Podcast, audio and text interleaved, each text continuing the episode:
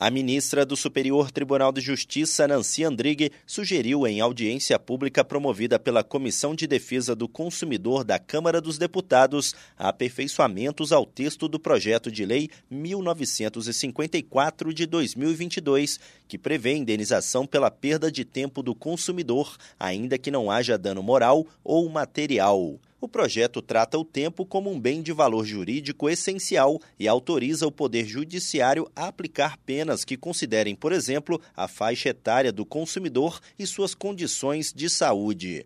De acordo com a ministra, a Constituição de 1988 pacificou parcialmente os debates acerca da possibilidade de reparação dos danos imateriais, pois alguns temas ainda são tratados de forma tímida pelo ordenamento jurídico, como o tempo perdido pelos cidadãos. Nancy Andrighi citou julgados do STJ que reconhecem o dano moral coletivo em casos de descumprimento de normas municipais sobre o tempo máximo de espera nas filas de agências bancárias. Em relação aos processos individuais, ela lembrou que a inovação de leis locais sobre o tema, em regra, não justifica a indenização do consumidor, mas a jurisprudência admite exceções. Entre as sugestões para aperfeiçoar o projeto, Nancy Andrighi comentou que a nova lei seria mais efetiva se fosse integrada ao Código de Defesa do Consumidor, em vez de se tornar mais uma norma esparsa. Segundo a ministra, o texto legislativo também deveria dar destaque aos direitos dos hipervulneráveis, incluindo as pessoas com dificuldade para utilizar plataformas virtuais. Por fim, ela alertou que a lei deve evitar termos dúbios que deem margem a novas discussões judiciais.